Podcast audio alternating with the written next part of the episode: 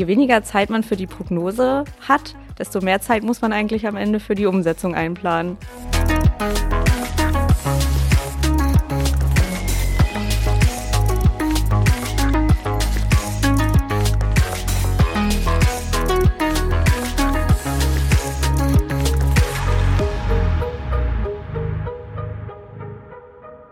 Herzlich willkommen zu In Numbers We Trust, dem Data Science Podcast. Wir sind INWT, wir setzen Data Science Projekte um, von der ersten Idee bis zum fertigen Produkt. Und in diesem Podcast sprechen wir darüber. Ich bin Mira, ich bin Data Scientist und Gesellschafterin bei INWT und mir gegenüber sitzt Michelle. Hallo, ich bin Michelle und ich bin bei INWT als Data Engineer tätig und beschäftige mich eher mit technischen Themen wie DevOps oder Softwareentwicklung. Und ein technisches Thema haben wir auch heute mitgebracht. Heute sprechen wir nämlich darüber, wie Echtzeitprognosen möglich sind, trotz komplexer statistischer Modelle. Es ist ja eine häufige Anforderung in Projekten, dass Ergebnisse möglichst schnell da sein sollen, manchmal innerhalb weniger Millisekunden. Manchmal ist das auch gar nicht so schwierig. Wenn man aber ein sehr komplexes statistisches Modell hat, das die Prognosen erstellt, dann ist es ziemlich schwierig und klingt im ersten Moment sogar unmöglich. Aber Echtzeitprognosen werden immer mehr nachgefragt. Michelle hat vielleicht da ein paar Beispiele für uns. Ja, wir haben jetzt schon ein paar Projekte gemacht, wo es um Echtzeitprognosen oder Echtzeitdaten geht. Häufig sind es oder viele der Projekte waren Fraud Detection Projekte. Das kann sowas sein wie, dass Bezahlmethoden in Abhängigkeit davon angeboten werden, wie sich ein User auf der Webseite in der Vergangenheit verhalten hat, was er oder sie gekauft hat. Also einfach auf Basis der Historie werden unterschiedliche Möglichkeiten gegeben, um Fraud zu verhindern. Oder es könnte auch sowas sein wie Dynamic Pricing für Tickets. Also zum Beispiel abhängig von der Person, welche Transaktionen, Tickets, was auch immer wird angeboten, aber auch abhängig davon, was jetzt überhaupt verfügbar ist und welche Ereignisse in letzter Zeit passiert sind. Das heißt, wir haben eigentlich immer Situationen, wo die Außenwelt sich schnell ändert, also zum Beispiel die Verfügbarkeit der Tickets, aber auch das Verhalten der Person, das gerade erst passiert ist, mit berücksichtigt werden muss. Und das ja, muss natürlich alles irgendwie total schnell gehen.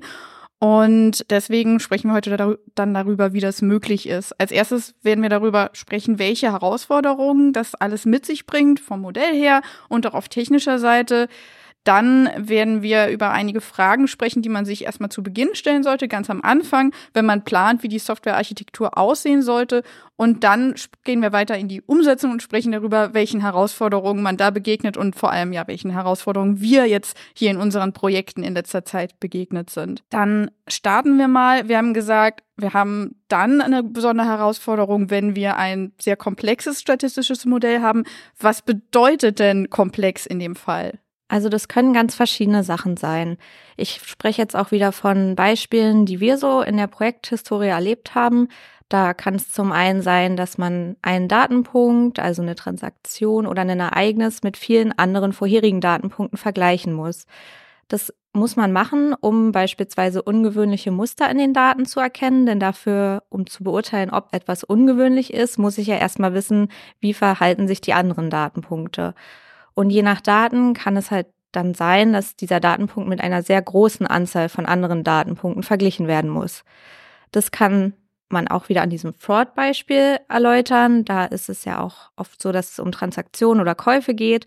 Und da muss ich dann schauen, wie verhält sich dieser Kauf im Vergleich zu vielen anderen Käufen in einem vordefinierten Zeitraum. Ich muss diesen Kauf dann damit vergleichen, um eben zu beurteilen, ist es was, was auffällig ist oder nicht. Die zweite Möglichkeit ist, dass Berechnungen von Wahrscheinlichkeiten notwendig sind, auf denen dann die Prediction beruht. Also wenn etwas vorberechnet werden muss, dann vielleicht Summen oder Produkte gebildet werden müssen von Wahrscheinlichkeiten, um dann am Ende die Prediction zu berechnen. Oder ein dritter Punkt, das relativ klassisch, es braucht einfach eine sehr hohe Rechenleistung für eine Schätzung.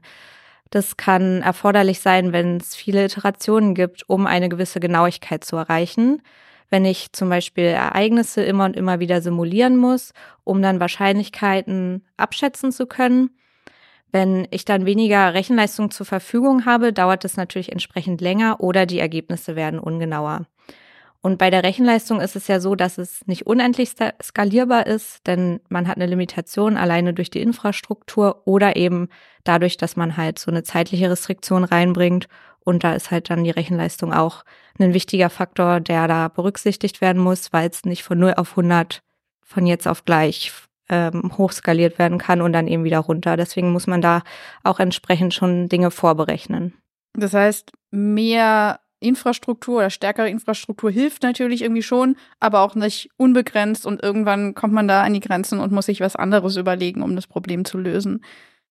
Und welche technischen Herausforderungen ergeben sich jetzt aus dieser ganzen Situation, die zum Beispiel durch die Modelle kommen oder durch die Kundenanforderungen? Das ist ja immer so ein Zusammenspiel, so wie du schon sagst. Zum einen durch die Modelle an sich ist es oft nicht möglich, live die Predictions zu berechnen. Also eine Abfrage würde beispielsweise viel zu lange dauern, also eine API-Abfrage und ist auch relativ fehleranfällig, wenn bei jeder Abfrage das komplette statistische Modell einmal durchlaufen muss. Deswegen ist es oft notwendig, die Services aufzusplitten. Da haben wir dann diesen Microservice-Ansatz. Und diese ganzen Microservices greifen dann auf einen Cache zu. Da reden wir noch später drüber, was das genau bedeutet. Ähm, man kann Modelle zeitversetzt trainieren, Prognosen vorberechnen. All diese Sachen kann man dann eben in verschiedene Prozesse aufteilen. Ein Beispiel aus unseren Projekten. Ich hatte ja gerade schon gesagt, dieses Thema Datenpunkte einordnen, gruppieren, Auffälligkeiten finden. Ähm, das ist zum Beispiel was, was man als ersten Schritt machen könnte. Das haben wir auch in einem Projekt so umgesetzt, dass wir diesen Schritt separiert haben von dem zweiten Schritt und dass man dann so abhängige Berechnungen hat. Das heißt, nur wenn das Ergebnis des ersten Schritts in irgendeiner Art und Weise auffällig ist, berechne ich den zweiten Schritt. Das können halt so Sachen sein, ähm, wie man dann sinnvoll die Services oder die Funktion aufsplitten kann. Und wenn diese Modellanforderungen nicht schon genug wären, kommen dann da auch noch technische Anforderungen hinzu, oftmals nicht immer, die der oder die Kundin mit sich bringt, was ja auch verständlich ist, aber dann kann es halt sowas sein, dass es noch eine hochverfügbare API geben muss, die dann nochmal die ganz eigene technische Anforderungen mit sich bringt und als weiterer Service in die Architektur zusätzlich integriert werden muss. Okay, und äh, wenn wir, ja, wenn wir jetzt über unsere Architektur nachdenken und vor einem Projekt stehen, jetzt haben wir schon mal gesehen, woher die Herausforderungen kommen können. Wenn wir jetzt ein konkretes Projekt haben und du standest ja schon häufiger vor der Situation, welche Fragen habt ihr euch dann gestellt, um zu entscheiden, wie die Architektur aussehen sollte? Also als allerersten Punkt ist es natürlich wichtig, mit den Personen, die modellieren, zu sprechen und herauszufinden, welche Anforderungen das Modell hat und was ist es denn überhaupt für ein Modell. Verschiedene Modelle bringen unterschiedliche Anforderungen mit sich. Es gibt zum Beispiel Machine Learning Modelle, heuristische Modelle und da muss man halt schauen, wo fließt denn überhaupt die meiste Zeit rein? Also was ist dann rechenintensiv, was dauert lange? Ist es das Modelltraining selbst? Ist es die Prediction? Bei Machine Learning Modellen ist es ja häufig so, dass das Training halt sehr lange dauert und die Prediction dann eher schnell geht. Oder bei heuristischen Modellen kann man halt schauen, wenn ein Datenpunkt dann verschiedene Funktionen zum Beispiel durchlaufen muss, die Heuristiken abbilden, dann kann man zum Beispiel den Fokus mehr darauf legen, den Code zu optimieren, während bei Machine Learning Modellen, was ich ja gerade schon angesprochen habe, ist dann halt dieser Split zwischen Training und Prediction sinnvoll. Und Heuristik bedeutet in dem Fall nicht irgendwie eine eine Abkürzung, eine einfache Abkürzung, sondern bedeutet, wir haben eben kein Machine Learning Modell, das aus den Daten lernt, sondern wir haben bestimmte Regeln, die wir uns sachlogisch zum Beispiel zusammen mit dem Kunden überlegt haben, oder? Genau. Dann, was man noch abstimmen muss oder sich überlegen muss, ist, welche Daten brauche ich überhaupt? Zum Beispiel brauche ich fürs Trainieren dieselben Daten wie am Ende für die Prediction. Aus Zeitgründen kann es sinnvoll sein, da auch eine Unterscheidung zu machen, fürs Trainieren einen anderen Datensatz zu verwenden, wie für die Prediction am Ende, was aus inhaltlichen Gründen auch oft sinnvoll ist. Also zum Beispiel fürs Training brauche ich natürlich irgendwie einen großen Datensatz und für die Prediction brauche ich im besten Fall nur die Daten von diesem einen Kunden, vielleicht eine Zeile sozusagen und vielleicht auch davon nur ein paar Spalten und nicht alle. Genau. Und wenn ich dann einen großen Datensatz abfrage, dauert es ja auch immer so einen Moment oder der ist ja dann vielleicht auch in einem anderen Format abgelegt als dieser eine Datenpunkt. Und da kann man halt zum Beispiel auf verschiedene Datenbanken wählen für die verschiedenen Daten, verschiedene Datenbankabfragen. Das sind alles so Sachen, wo man optimieren kann dann am Ende und die dann bei einer Response-Time von nur ganz, ganz wenigen Millisekunden wirklich einen Unterschied machen. Kann ich irgendwie Zeit einsparen, wenn ich sage, wir müssen jetzt nicht ganz so genau sein, wir können vielleicht irgendwo eine Abkürzung nehmen oder ein einfacheres, eine einfache Herangehensweise? Das würde ich sagen, ist immer abhängig vom Anwendungsfall. Also generell gibt es ja immer diesen Trade-off zwischen Genauigkeit versus Response Time. Also abhängig vom Anwendungsfall meine ich damit meine ich, dass es vor allem abhängig ist von den möglichen Konsequenzen, die eine Fehleinschätzung hat. Also zum Beispiel bei Fraud ist es unter Umständen wichtiger, dass die Prognose ein Stück genauer ist, als dass die Response Time sich noch um zwei, drei Millisekunden reduziert. Und da würde ich das dann vielleicht eher in Kauf nehmen, als bei einem Service, wo der oder die Userin wartet, weil ich Vorschläge zu Zahlungsmethoden machen will. Und je länger die Person dann darauf wartet, dass da eine Zahlungsmethode vorgeschlagen ist, desto höher ist dann auch die Wahrscheinlichkeit, dass die Person vielleicht einfach die Seite verlässt und dann doch nicht mehr kaufen will. Und in so einem Fall wäre es dann eher sinnvoll, würde ich denken, sa zu sagen, okay, im Falle, dass die Prognose nicht so genau ist und eine falsche Zahlungsmethode angeboten wird, das nehme ich in Kauf dafür, dass ich dass am Ende die Person einfach nicht so lange auf die Ergebnisse warten muss. Mhm.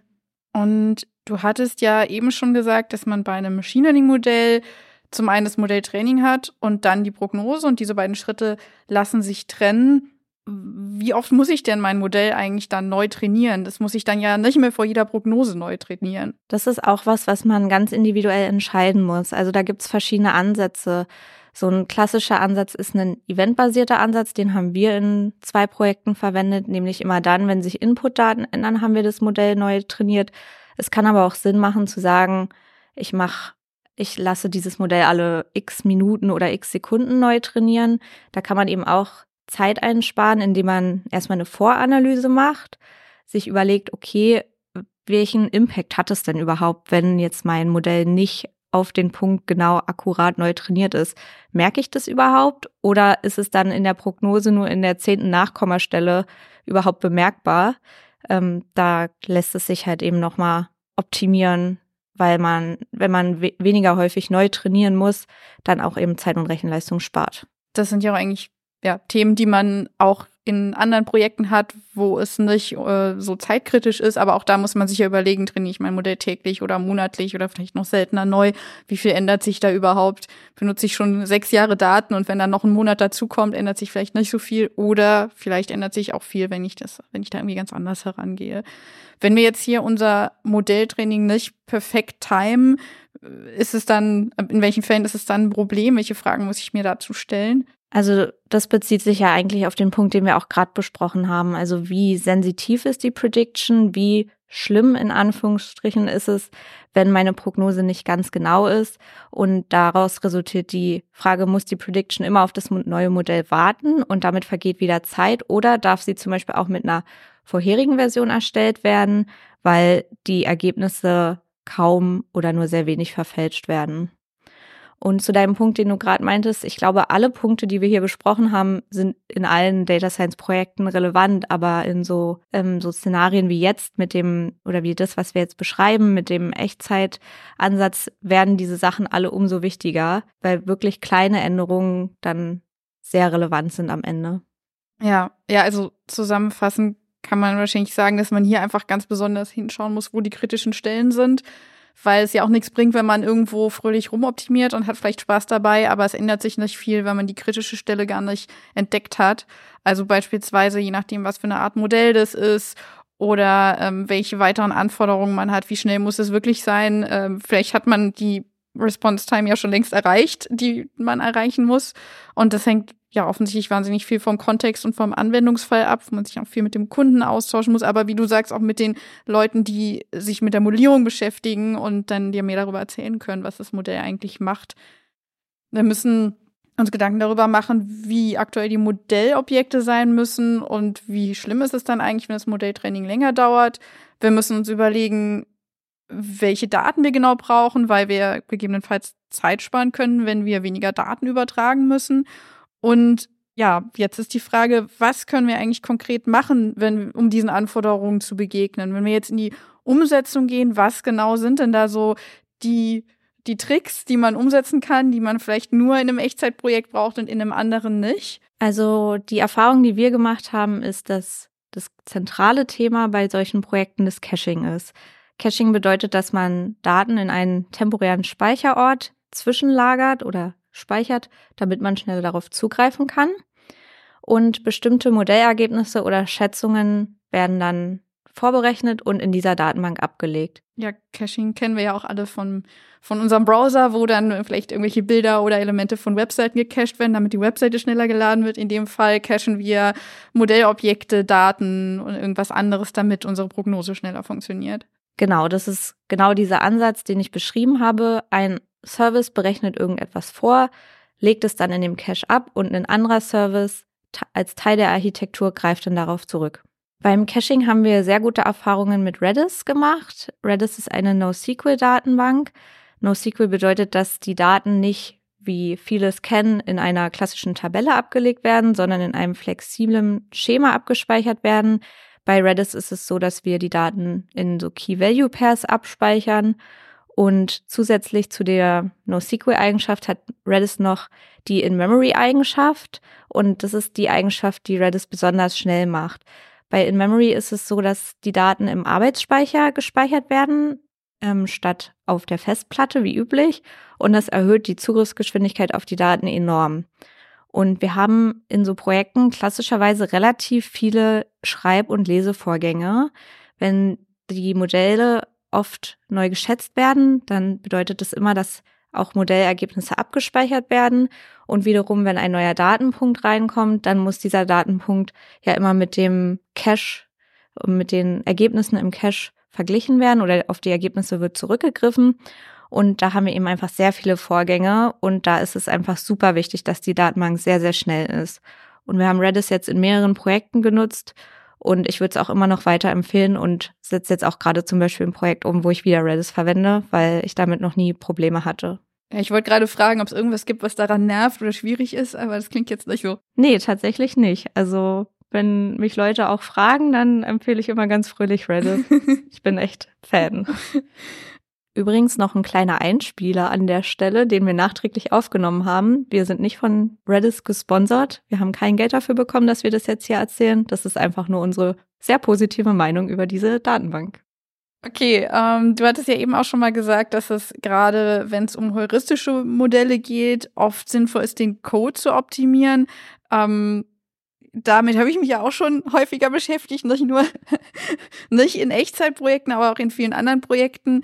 Und dazu kann ich vielleicht auch noch was sagen. Also was ja beim bei der Code-Optimierung, bei der Laufzeitoptimierung immer ganz sinnvoll ist, ist, dass man erstmal einen sogenannten Profiler laufen lässt, damit man rausfindet, wo der Code überhaupt langsam ist und welcher Teil wie lange dauert, damit man wirklich an der richtigen Stelle optimiert. Das gibt's nicht nur für Laufzeit, das gibt's auch für Arbeitsspeicher. Das ist natürlich noch wichtiger, dass man die Stellen findet, wo der meiste Arbeitsspeicher verbraucht wird, weil eine Optimierung an der falschen Stelle da wirklich an überhaupt nichts bringt.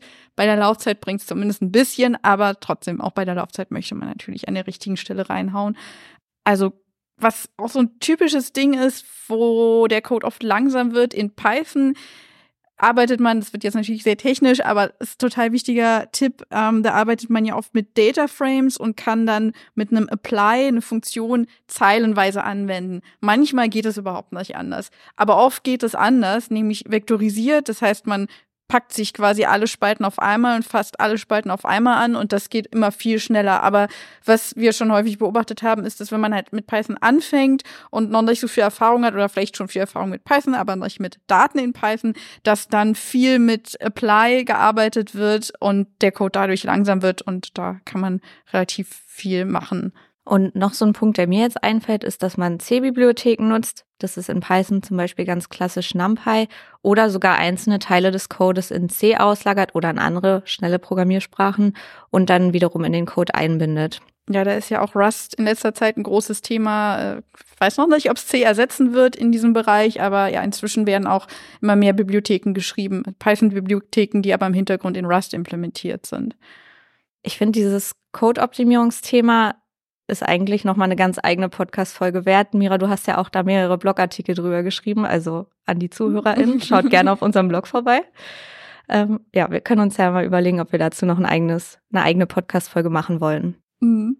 Ich habe noch einen dritten Punkt dazu, was man jetzt konkret in Echtzeitprojekten machen kann oder wo man noch eine Stellschraube hat, die man angehen kann. Und zwar ist es eine sehr technische Stellschraube oder ein ja, sehr technischer Aspekt, dass man die Komponenten in dieselbe Infrastruktur deployt. Das bedeutet, dass diese aufgesplitteten Microservices zum Beispiel alle in AWS deployed werden oder alle auf einer Maschine deployed werden. Das heißt, selbst wenn das Ziel noch außer Reichweite erscheint, einfach mal in dieselbe Infrastruktur deployen und vielleicht hat man es dann sogar schon erreicht. Das hatte ich auch irgendwann mal in einem Projekt, da hatten wir, glaube ich, erst den Code bei uns in der Infrastruktur, äh, die, die hier bei uns im Büro steht, aber die Datenbank war schon auf AWS, da hat es auch alles ganz lang gedauert und als wir dann ja den, den Code auch auf AWS laufen ließen, da ging es dann erfreulich schneller. Ja, ähm, du hattest ja eben auch schon gesagt, es gibt natürlich hier ganz viele Punkte, die für eine zeitkritische Anwendung besonders wichtig sind, die aber natürlich auch sonst relevant sind. Was würdest du nochmal zusammenfassend sagen? Was sind denn Punkte, die hier besonders wichtig sind, noch wichtiger als sonst? Und was ergibt sich besonders aus dieser, dieser komplexen Architektur, die man braucht? Ja, neben diesen konkreten technischen Themen ergeben sich dann noch so übergeordnete Themen, die ich auch nochmal gerne ansprechen würde. Das ist zum einen das Monitoring der Systeme. Monitoring ist immer wichtig und hat immer einen Benefit, aber insbesondere bei diesem Setup, wo wir verschiedene oder in der Regel verschiedene Microservices haben, ist es nochmal besonders wichtig, weil ich, wenn ich Probleme in einem Microservice habe oder sehe, es sein kann, dass die Probleme gar nicht aus diesem Service herauskommen, sondern in einem anderen Service begründet liegen. Und da kann ich mir halt vorher schon Gedanken machen, ist ein inhaltliches Monitoring zum Beispiel sinnvoll?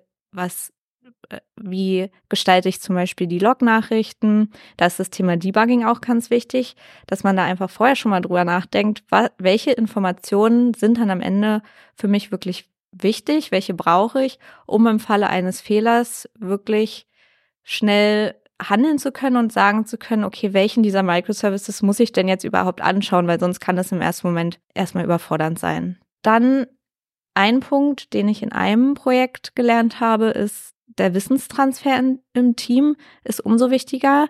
Das ist aus so einer Project Owner Sicht, in dem Projekt war ich nämlich auch Project Ownerin, noch mal entscheidender für mich geworden, weil ich einfach noch mehr darauf achten möchte. Da hat mir eine Situation mit sehr hohem Zeitdruck und da ist der Wissenstransfer einfach ein Punkt, der schnell mal runterfällt oder wo man schnell mal denkt, okay, ich mache das jetzt mal schnell alleine, weil wir haben ja wenig Zeit.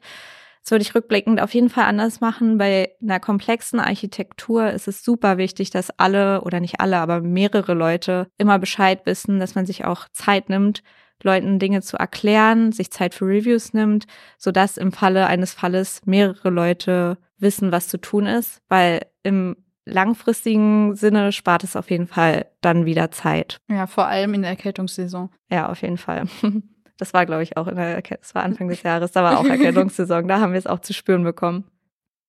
Und ein dritter Punkt, der sich auch so eher auf Projektmanagement-Themen ähm, bezieht, ist die Timeline. Man sollte ausreichend Zeit einplanen für das Deployment und das Testen, weil wenn, wenn ich einen Service deploye, ist es schon immer kann da schon immer mal was schiefgehen, wenn ich aber mehrere Service deploye, die noch untereinander kommunizieren müssen. Ich muss noch eine Cache-Datenbank hinzufügen. Alle Services müssen auf die zugreifen können. Die Abläufe müssen getimed werden. Das muss alles erstmal getestet werden. Und wenn ich so ein Projekt angehe und mir überlege, wie lange werde ich wohl dafür brauchen, plant genug Zeit ein. Das ist auch ein Punkt, den wir gelernt haben in dem Projekt. Wissenstransfer und genug Zeit das sind alles Sachen, die fallen schnell runter oder man denkt schnell, ach, ich, das wird schon irgendwie gehen oder es wird schon beim ersten Mal klappen. Meistens ist es leider nicht so. Genau, hinten raus spart es einfach Zeit. Ja. Ja, dann ähm, können wir jetzt auch schon zum Fazit kommen. Also wir haben gesehen, es ist oft schwierig, wenn wir Realtime-Anwendungen ähm, entwickeln wollen und gleichzeitig auch noch ein komplexes Modell haben. Aber es gibt Möglichkeiten, zum Beispiel Caching oder eine sinnvolle Aufteilung der einzelnen Teilprozesse in Microservices. Und es ist wichtig, dass man einfach genau auf die Anforderungen schaut und erstmal die genauen Herausforderungen identifiziert, die Stellen identifiziert, an denen es kritisch ist und an denen man aber dann eben auch noch Hebel hat, um das Ganze zu beschleunigen. Und ja, und wenn wir zur, ähm, zum, zur Projektmanagement-Seite kommen, dann muss man wirklich genug Zeit einplanen, um auch dieses Response-Time-Thema zu bearbeiten. Es ist eigentlich quasi ein zusätzliches Arbeitspaket. Man kann nicht sagen, gut, und dieses Mal machen wir das ganze Projekt wie sonst auch, aber wir machen jetzt ein Projekt, in dem alles besonders schnell ist am Ende. Es ist halt einfach nochmal ein separates Thema und oft muss vorhandener Code ja auch massiv umgeschrieben werden, wenn man da was refactoren möchte, um den schneller zu machen. Also Code Performance optimieren. Manchmal steht dann nachher kein Stein mehr auf dem anderen, aber der Code ist eben viel schneller. Und wenn der nicht von Anfang an darauf ausgerichtet war, sehr schnell zu sein, dann muss man da halt eben einfach oft noch viel ändern und man muss eben auch viel ausprobieren. Jetzt, wo du das gerade so sagst, fällt mir so auf, dass es ja eigentlich eine ganz witzige Situation ist, weil je weniger Zeit man für die Prognose hat, desto mehr Zeit muss man eigentlich am Ende für die Umsetzung einplanen. Also ja. das ist scheinbar der Trade-off, den wir hier haben. Die Frage, wie genau die, die Funktion aussieht, um den Zusammenhang zu beschreiben, aber da müssen wir, glaube ich, noch mehr Datenpunkte sammeln und können dann ein Modell draufsetzen. Ja, dann vielen Dank fürs Zuhören. Äh, wir hoffen, es hat euch gefallen. Danke, Michelle, und danke auch an Sarah für die Technik. Wenn es euch gefallen hat, würden wir uns sehr über eine Bewertung des Podcasts freuen und über eine Weiterempfehlung. Ihr könnt auch gerne die Glocke aktivieren, dann bekommt ihr nämlich eine Benachrichtigung, wenn es eine neue Folge gibt. Und wenn ihr Themenwünsche habt, dann könnt ihr uns auch gerne schreiben. Vielleicht ist es ja ein Thema, das wir gut bedienen können und äh, können, wir können euch euren Wunsch erfüllen. Nicht nur zu Weihnachten, gern auch noch danach. Dann vielen Dank und bis zum nächsten Mal. Bis bald.